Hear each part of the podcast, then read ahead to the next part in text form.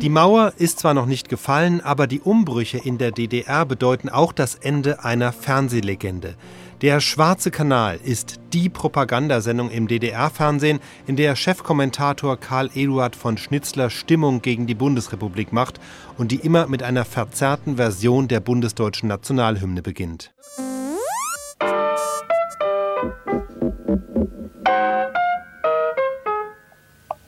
Dieser Schwarze Kanal wird am 31. Oktober 1989 nach fast 30 Jahren abgeschafft. Die letzte Folge endet mit einer Erklärung von Karl Eduard von Schnitzler. Der Süddeutsche Rundfunk berichtet darüber in seiner Sendung Südfunk aktuell. Die neuen Verhältnisse in der DDR haben ein weiteres prominentes Opfer gefordert.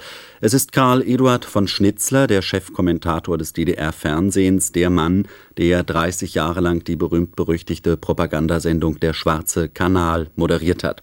Hier zunächst noch einmal ein Auszug aus der letzten Sendung von gestern Abend. Statt der im Arrangement meines Genossen Martin Hartwig verfremdeten Vorspannmelodie von der Maas bis an die Memel wird dieser großdeutsche Anspruch nur noch auf Staatsakten und den Schulen der BRD und bei der Bundeswehrmacht erklingen. Einige mögen jubeln, wenn ich diese Fernseharbeit nun auf andere Weise fortsetze. Nicht, dass ich etwas zu bereuen hätte. Der Umgang mit der oft unbequemen Wahrheit ist schwer, aber er befriedigt. In meiner Lebensbeschreibung steht der Satz für oder gegen den Menschen, für seine Freiheit, sein Recht, sein Leben oder gegen sie. Das ist das Kriterium für mein Freund- und Feindbild. Aber an anderer Stelle steht auch, wenn das Sein, das Bewusstsein bestimmt, dürfen wir nicht die Umkehrung zulassen. Das Sein verstimmt das Bewusstsein. Es bedarf also der Kunst, das Richtige, richtig und schnell und glaubhaft zu machen. In diesem Sinne werde ich meine Arbeit als Kommunist und Journalist für die einzige Alternative zum unmenschlichen Kapitalismus fortsetzen. Soweit Karl Eduard von Schnitzler gestern Abend in seiner Sendung Der Schwarze Kanal, seiner letzten Sendung. Gerd Rhein in Berlin. Welche Funktion hatte diese Sendung Der Schwarze Kanal? Ich meine, Propaganda, Agitation, das kommt sicherlich in etlichen DDR-Informationssendungen vor. Was war das Besondere, das Selbstverständnis dieser Sendung?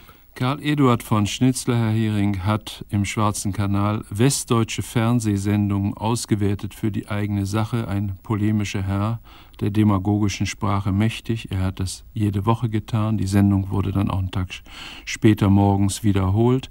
Er hat äh, ausgewertet, was ihm in den Kram kam und es auf seine ideologische Linie gebracht. Ich will eine fast kleine private Geschichte dazu erzählen. Schnitzler hat ja eben mit diesem Originalton in unserem Programm eine Ehre bekommen, die ihm lange, lange Zeit verwehrt wurde. Da war neulich eine alte Bekannte aus dem Osten zu Gast, eine Dame über 80, und die saß in Westberlin montags abends vor unserem Fernseher, eine verdiente DDR-Bürgerin, und die sagte dann kurz vor zehn, als der schwarze Kanal begann, ach, so sieht der aus, der Herr von Schnitzler. Ich habe mich darüber sehr amüsiert. Die Geschichte aber zeigt, dass natürlich in der DDR schon sehr viele Menschen lange nicht mehr Karl Eduard von Schnitzler gesehen und seine Sendung angehört haben. Deshalb gab es auch für ihn das Kürzel Karl Eduard von Sch weil an dieser Stelle schon die Umschaltung oder der Ausknopf erfolgte. Ja, und diejenigen, die diese Sendung noch gesehen haben, könnte ich mir vorstellen, haben sie nur noch als eine Art Realsatire verstanden. Man konnte es so verstehen, aber sicher war natürlich auch, dass diese Sendung ein Teil der offiziellen Agitation und Propaganda war.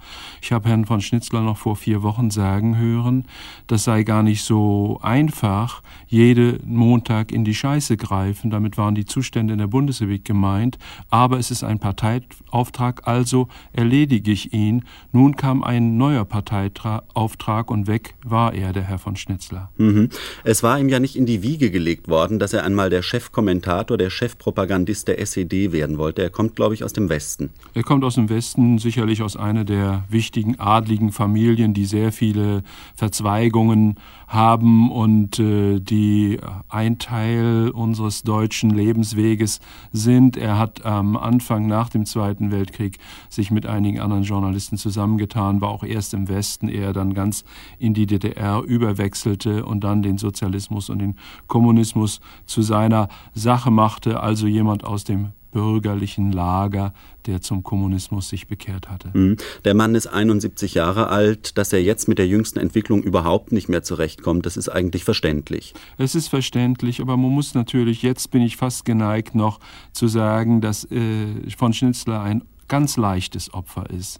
Es gibt äh, in Krisenzeiten aller politischen Systeme gern die Methode zu sagen, die Medien seien an allem schuld, so auch in der DDR. Und wenn es einen einzigen Konsens gibt zwischen Ostsee und Erzgebirge in der DDR, zwischen dem letzten Altstalinisten und dem radikalsten Demonstranten auf der Straße, dann ist es der, die Medien sind schlecht, sie sollten verändert werden. Schnitzler ist also jetzt weg vom Fenster, wie man das so salopp ausdrückt. Aus dem Fenster hängen sich jetzt andere, sie geben sich Eine neue Sprache zu finden, aber sollten wir nicht vergessen, auch sie hat einen Parteiauftrag dorthin gestellt.